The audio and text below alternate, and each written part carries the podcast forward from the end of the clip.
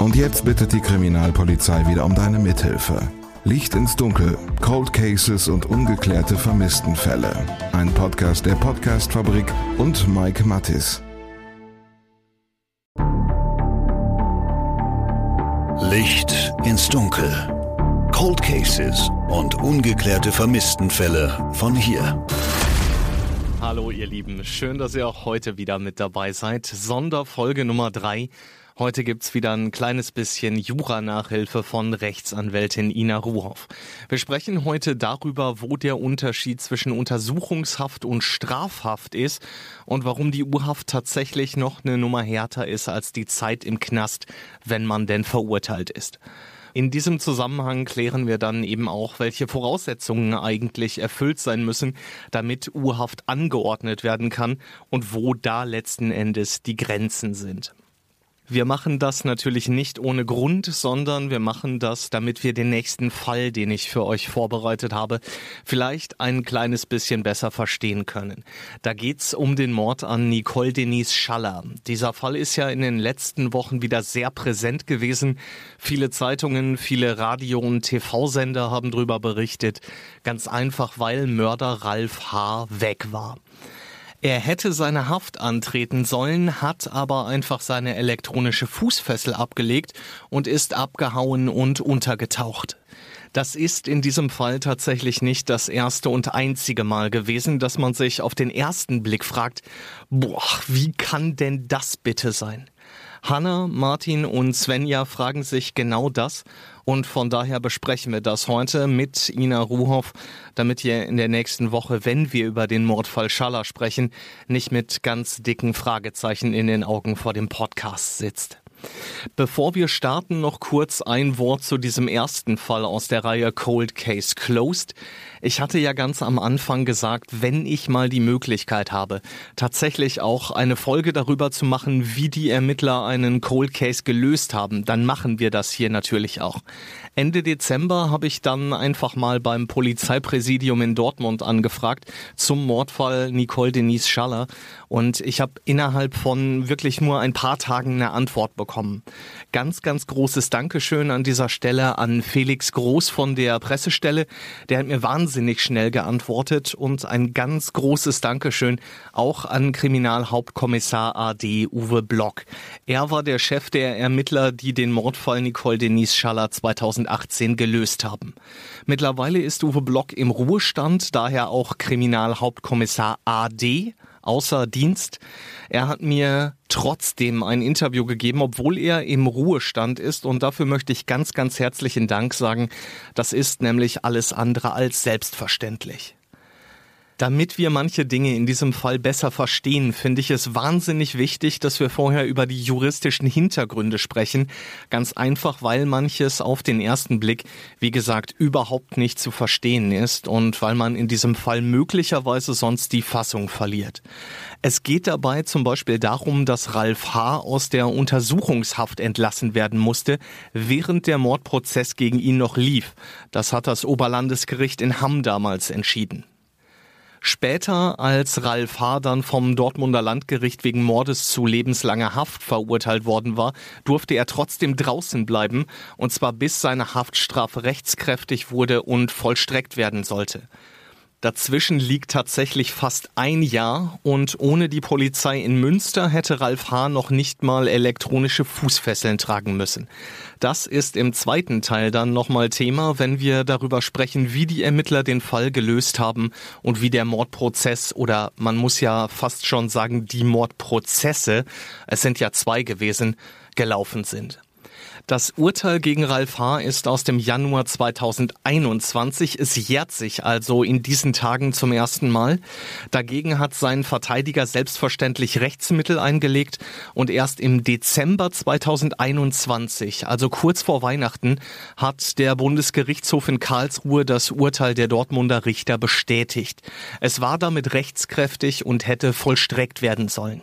Als dann die Ladung zum Haftantritt im Briefkasten lag und ihm also damit automatisch eine lebenslange Haftstrafe unmittelbar bevorstand, hat Ralf H. seine elektronische Fußfessel abgenommen und hat sich mit seiner Verlobten in die Niederlande abgesetzt. Wie kann das sein? Das klären wir jetzt alles mit Ina Ruhoff. Dafür fangen wir allerdings ganz von vorne an und da starten wir mit der Frage, was muss denn eigentlich passieren, damit ein Richter Untersuchungshaft anordnen kann? Das kann der Richter natürlich nicht einfach so anordnen, dafür braucht es tatsächlich gute Gründe, sagt Anwältin Ina Ruhoff. Er braucht das Vorliegen von drei Voraussetzungen. Er muss einmal einen dringenden Tatverdacht sehen, dann braucht er einen Haftgrund, mindestens einen, und die Anordnung der U-Haft darf nicht unverhältnismäßig sein. Das heißt, wenn entweder der dringende Tatverdacht fehlt, ein Haftgrund fehlt oder das Ganze so und so unverhältnismäßig ist, dann gibt's keine U-Haft? Ganz genau. Also alle drei Voraussetzungen müssen gegeben sein. Fehlt eine der Voraussetzungen, kannst du die U-Haft nicht anordnen. Wie das Ganze genau geregelt ist, gibt's natürlich wie immer schwarz auf weiß. Das sagt uns natürlich wie immer das Gesetz. Also steht hier in der Strafprozessordnung. Darin finden wir Normen, die den ganzen Strafprozess regeln, im Gegensatz zum Strafgesetzbuch, wo drin steht, wie viel Strafe du zu erwarten hast. Also kannst du quasi vorher nachschlagen, wenn du einen Bruch planst, wie viel du dafür kriegst und es dann im besten verlassen. Ja, das ergibt Sinn. Schauen wir uns jetzt den dringenden Tatverdacht an. Für den gilt Folgendes. Ein dringender Tatverdacht bemisst sich immer am bisherigen Ermittlungsergebnis und liegt dann vor, wenn eine überwiegend hohe oder eine sehr, sehr große Wahrscheinlichkeit dafür besteht, dass der Beschuldigte tatsächlich die Straftat begangen hat. Also es reicht nicht aus, dass du ähm, eine bloße Vermutung hast, dass jemand das getan haben könnte oder dass jemand grundsätzlich in Frage kommt. Während der Dauer von Ermittlungen haben Polizeibeamte und Beamtinnen ja öfter mal den ein oder anderen Tatverdächtigen, der es gewesen sein könnte. Also das reicht nicht aus, sondern es muss wirklich überwiegend wahrscheinlich sein, dass genau der Tatverdächtige beschuldigt, um den es geht, dass der die Tat auch wirklich begangen hat. Das heißt einfach nur zu sagen, ja gut, es könnte er vielleicht gewesen sein, so richtig weiß man es nicht. Wir haben aber gerade keinen besseren, also ordnen wir mal U-Haft an, funktioniert so nicht. Genau, also das Argument, dass man keinen besseren hat, funktioniert auf jeden Fall nicht. Und es muss wirklich überwiegend wahrscheinlich sein, dass du auch während einer Strafverhandlung zu einer Verurteilung kommst. Sagen wir mal, der Richter sieht jetzt diesen dringenden Tatverdacht. Dann ist eine von drei Voraussetzungen für die U-Haft erfüllt. Als nächstes braucht es einen Haftgrund. Das Gesetz kennt verschiedene Haftgründe, namentlich die Flucht, die Fluchtgefahr, die Verdunklungsgefahr und die Wiederholungsgefahr. Die Haftgründe gehen wir jetzt im Einzelnen durch, angefangen bei der Flucht. Das ist ein sehr einfacher Haftgrund, nämlich der Beschuldigte ist tatsächlich weg, hält sich verborgen, hält sich versteckt und ist eben auf der Flucht und das steht auch fest, dass er auf der Flucht ist. Fluchtgefahr bedeutet, es besteht die Gefahr, dass wenn wir nicht drauf aufpassen, dass er abhaut. Ja, das hast du ziemlich treffend ausgedrückt. Ja, kann ich kaum anders sagen. Ja, es muss die Gefahr bestehen, dass er sich irgendwie absetzt, ähm, dass er eine Flucht begeht. Es wird an verschiedenen Kriterien bemessen, wo du aber auch immer schauen musst. Also du kannst sagen, ja, jemand hat vielleicht viele Verbindungen ins Ausland. Das heißt aber nicht immer unbedingt, dass er tatsächlich flieht. Das muss dann so eine Gesamtschau von Einzelumständen sein. Zum Beispiel, jemand hat gute Verbindungen ins Ausland, hat vielleicht auch das Geld, um sich abzusetzen, hat vielleicht Familie im Ausland, hat vielleicht einen ausländischen Pass und hat hier kaum Sozialkontakte. Weil ein mutmaßlicher Täter oder Beschuldigter in dem Zeitpunkt kann ja auch hier gute Sozialkontakte haben, vielleicht Kinder haben, um die er sich kümmert, ein Haus, eine Familie, viele Freunde, eine gute Anbindung, ein gutes berufliches Umfeld, sodass Oma und Opa in einem Ausland ihn nicht sofort zu einer Flucht verleiten werden. Also man muss schon schauen, wie ist der konkrete Einzelfall. Der dritte mögliche Haftgrund ist die Verdunklungsgefahr. Die Verdunklungsgefahr liegt dann vor, wenn der Verdacht besteht, dass der Täter entweder auf Beweismittel einwirkt, also Beweismittel vernichtet, Festplatten wegschafft, Computer wegschafft oder ähnliches, oder auf Mittäter, Mittäterinnen oder auch Zeugen und Zeuginnen Einfluss zu nehmen versucht. Das wäre beides als Verdunklungsgefahr. Und wenn da die Gefahr besteht, ist das auch ein Haftgrund. Und dann hätten wir da noch die Wiederholungsgefahr. Also das Gesetz benennt einige Straftaten, bei denen auf die Wiederholungsgefahr zu achten ist. Die sind vornehmlich im Bereich des sexuellen Missbrauchs in verschiedenen Ausprägungen und werden halt konkret vom Gesetz benannt. Und dazu muss noch hinzukommen, dass die Gefahr besteht, dass sich genau eine von diesen Taten oder eine ähnliche Tat derselben Schwere vor einer Aburteilung nochmal zuträgt. Damit hätten wir dann jetzt alle Haftgründe zusammen. Flucht, Fluchtgefahr, Verdunklungsgefahr und Wiederholungsgefahr. Der dritte wichtige Punkt, wenn es um die Anordnung von U-Haft geht, ist die Verhältnismäßigkeit. Im Prinzip bedeutet das, ich muss nicht in U-Haft, wenn ich einfach nur einen Schokoriegel geklaut habe. Es geht um das zu erwartende Strafmaß. Du kannst so als Faustformel nehmen, immer wenn Freiheitsstrafe droht dann ist tendenziell eher verhältnismäßig jemand auch schon in U-Haft zu nehmen. Wenn dir schon gar keine Freiheitsstrafe droht, sondern nur eine Geldstrafe, wäre es ziemlich unverhältnismäßig, dich erstmal für drei Monate in U-Haft zu packen, um hinterher zu sagen, naja, eine weitere Haft brauchst du nicht als Strafe, sondern jetzt zahlst du ein bisschen Geld und bist wieder frei. Das mit der Verhältnismäßigkeit ist immer Abwägungssache, sagt Ina Ruhoff. Also du brauchst immer widerstreitende Interessen auf zwei Seiten und dann musst du eine Abwägung vornehmen und dann kannst du sagen, hältst du das für verhältnismäßig ja oder nein? Wir hatten eben das Beispiel mit dem geklauten Schokoriegel, wo wir gesagt haben, es ist vielleicht unverhältnismäßig, jemanden in U-Haft zu nehmen wegen einem geklauten Schokoriegel oder es ist vielleicht unverhältnismäßig, jemanden in U-Haft zu nehmen, obwohl ihm gar keine Freiheitsstrafe droht, wird es aber vor der Verhandlung schon durchführen. Und deswegen geht es vornehmlich um dieses Spannungsverhältnis, was wir haben. Wir haben, jeder von uns Bürgern hat ein Recht auf Freiheit erstmal, solange wir nicht verurteilt worden sind von einem Gericht. Und andererseits steht natürlich ein großes öffentliches Interesse nach einer wirksamen Strafverfolgung. Und zum Teil kann die Strafverfolgung nur wirksam stattfinden, wenn wir Menschen in U-Haft nehmen können, um zum Beispiel die Vernichtung von Beweisen zu verhindern. Eine ganz wichtige Rolle spielt dabei natürlich auch die Unschuldsvermutung, die wir in Deutschland haben. Das musst du beides in Waagschalen werfen. Also einerseits haben wir die Unschuldsvermutung und das Recht auf Freiheit des Einzelnen und des, des Verdächtigen oder des Angeklagten und auf der anderen Seite die wirksame Strafverfolgung. Und das muss irgendwie abgewogen werden und da musst du dazu kommen, dass die wirksame Strafverfolgung es erfordert, jemanden in U-Haft zu nehmen. Dann bist du im Rahmen von der Verhältnismäßigkeit. Gehen wir jetzt aber einfach mal davon aus, dass der Richter den dringenden Tatverdacht sieht, mindestens einen Haftgrund findet und die Anordnung der U-Haft nicht unverhältnismäßig ist. Dann geht's für den Beschuldigten in den Knast und das hat natürlich Auswirkungen. Es gibt ein paar Unterschiede zur normalen Strafhaft. Also es kann sein, dass du eine andere Zelle hast, eine andere Zellengröße. Du darfst nicht ähm, arbeiten, also keinen Sachen nachgehen während der Inhaftierung. Und wenn du dir vorstellst, es geht um ein paar Monate, dann ist das schon ein wesentlicher Aspekt, ob du für einige Stunden deine Zelle verlassen darfst oder wirklich 24-7 in diesem einen Raum verbringst. Also ist es festzuhalten, dass da einfach Unterschiede bestehen zur normalen Strafhaft. Man könnte vielleicht sogar sagen, die Urhaft ist in Teilen ein bisschen härter. Vor allem, weil du noch nicht rechtskräftig verurteilt bist. Da muss ich an dieser Stelle noch mal eben einmal kurz einhaken. Wenn du sagst, dass jemand, der in U-Haft sitzt, nicht arbeiten darf, das bedeutet, dass der im Zweifelsfall seine Arbeit verliert, weil er ja nicht arbeiten kann. Das bedeutet, dass er im Zweifelsfall auch seine Wohnung verliert. Und wenn der dann freikommt, steht er ja im Prinzip ohne Arbeit, ohne Wohnung da. Kann unter Umständen passieren. Also sagen wir, es gibt jetzt eine unglückliche Verkettung von Umständen, weswegen du vielleicht sogar zu Unrecht in den Verdacht gerätst, eine Straftat begangen zu haben.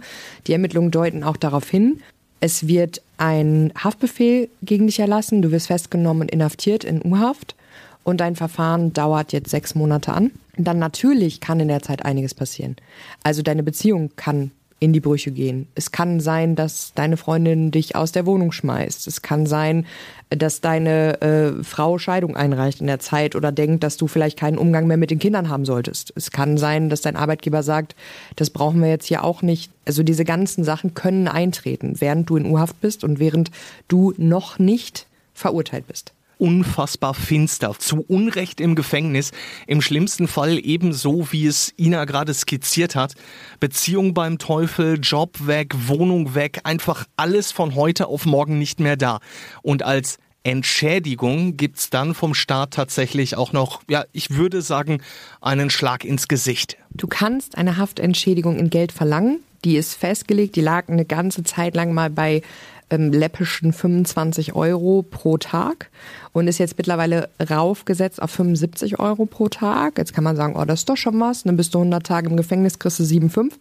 Du musst dann aber auch wieder Verpflegungsgeld zurückbezahlen. Also es wird in Abzug gebracht. Man sagt, du hast ja bei uns hier gegessen äh, in der JVA und geschlafen.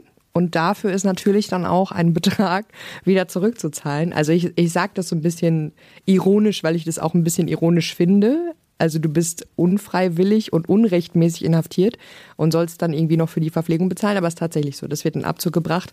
Also diese 75 Euro pro Tag, die stehen jetzt nicht. Ich weiß natürlich nicht, wie es euch damit geht, aber ich habe Ina wirklich fassungslos angeschaut, als sie mir das erzählt hat. Das empfinde ich fast schon als bösartig. Die Menschen, die das betrifft, sind nicht nur materiell gesehen ziemlich am Arsch, sondern auch psychisch. Also überleg, du warst es nicht.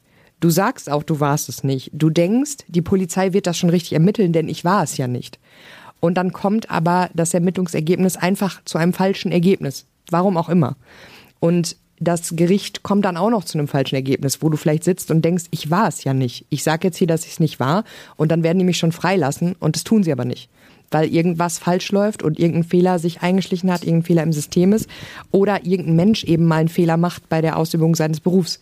All das kann passieren. Und dann hast du vielleicht sehr, sehr viel verloren, bekommst ein bisschen Geld, aber ich glaube, dass auch sehr viel mehr Geld das zum Teil nicht aufwiegen kann, wenn du unrechtmäßig im Gefängnis sitzt. Aber damit sowas eben nicht ständig vorkommt, beziehungsweise sowas möglichst wenigen Menschen passiert, braucht es eben drei Voraussetzungen, um die U-Haft überhaupt anordnen zu können. Deswegen haben wir ja diese Voraussetzungen. Deswegen wollen wir einen dringenden Tatverdacht, dass es wirklich wahrscheinlich ist, dass du auch verurteilt wirst, die Straftat begangen zu haben und nicht nur Verdächtiger irgendwie bist, weil du warst irgendwie zur falschen Zeit am falschen Ort und jemand denkt, du könntest es besonders gut gewesen sein. Deswegen wollen wir die Verhältnismäßigkeit. Also deswegen wägen wir das ab. Dieses Bedürfnis, frei zu sein, heißt für uns nicht nur, du bist schön frei und kannst tanzen und feiern und Party machen, sondern Freiheit bedeutet ja auch, du führst dein Leben in Freiheit. Also tatsächlich draußen in Freiheit ohne Gitterstäbe um dich rum. Und dementsprechend kannst du natürlich auch deine Beziehungen pflegen, deinen Verpflichtungen nachgehen und alles weitere. Das kannst du von, von jetzt auf gleich nicht mehr, wenn du in U-Haft genommen wirst. Auch da ein Unterschied übrigens zur Strafhaft. Da wirst du verurteilt, dann weißt du im besten Falle ja, ich muss jetzt drei Jahre ins Gefängnis. Du kannst gewisse Vorkehrungen treffen und bekommst dann schriftlich mitgeteilt, wann du ins Gefängnis gehen musst. Du bist nicht von jetzt auf gleich im Polizeiauto und verschwunden. Und damit niemand eben ohne Urteil jahrelang in Haft sitzt, gibt's da auch grobe Vorgaben, sagt Ina Ruhoff. In U-Haft sollst du nicht länger als sechs Monate sitzen müssen als Beschuldigter.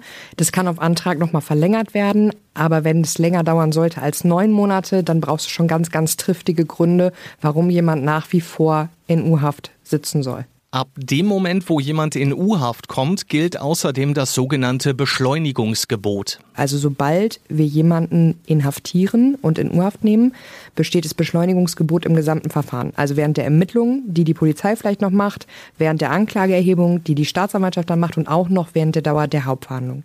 Alle Instanzen, die involviert sind, müssen ihr Bestmöglichstes tun, um diesen Fall schnellstmöglich abzuarbeiten. Das äußert sich vor allem darin, dass wir schleppen ja immer alles in so Pappdingern rum. Wir nennen das Aktendeckel. Und da steht dann auch ganz fett Haft drauf. Also jeder Anwalt, Staatsanwalt, Polizeibeamte, der diesen Aktendeckel in der Hand hält, weiß sofort, es handelt sich hier um einen Fall, wo jemand inhaftiert wurde und das ist ein Fall, den wir möglichst schnell bearbeiten müssen. Das alles hat im Fall von Ralf H. nicht so richtig funktioniert. Er saß insgesamt zwei Jahre lang in U-Haft, während sein Prozess lief und daher hat das Oberlandesgericht Hamm im Sommer 2020 entschieden, dass der Angeklagte aus der U-Haft entlassen werden muss. Für die Eltern von Nicole Denise Schaller und alle anderen Beteiligten war das natürlich ein Schock, überhaupt gar keine Frage. Den gesamten Fall von der Ermordung bis zur Verurteilung und der Flucht von Ralf H. kurz vor Weihnachten 2021 schauen wir uns dann in den nächsten Wochen ganz genau an. Für die polizeiliche Aufarbeitung haben wir den ehemaligen Mordermittler Uwe Block und für die juristische Einschätzung wird uns Ina Ruhoff zur Verfügung stehen. Wenn ihr Fragen, Anmerkungen, Lob oder Kritik für mich habt, dann schreibt mir gerne kurz auf Instagram Licht ins Dunkel Podcast. Und wenn ihr schon mal da seid, dann würde ich mich wahnsinnig freuen, wenn ihr da auch gleich auf Folgen klickt. Ich danke euch wahnsinnig fürs Zuhören und ich danke Ina Ruhoff ganz, ganz herzlich dafür, dass sie sich wieder die Zeit genommen hat, uns hier ja ein kleines bisschen juristisches Hintergrundwissen zu verschaffen. In diesem Sinne wünsche ich euch eine gute Woche. Bleibt sicher und gesund, ihr Lieben. Alles Gute euch. Glück auf. Licht ins Dunkel. Cold Cases und ungeklärte Vermisstenfälle von hier. Eine Produktion von Mike Mattis und der Podcast Fabrik.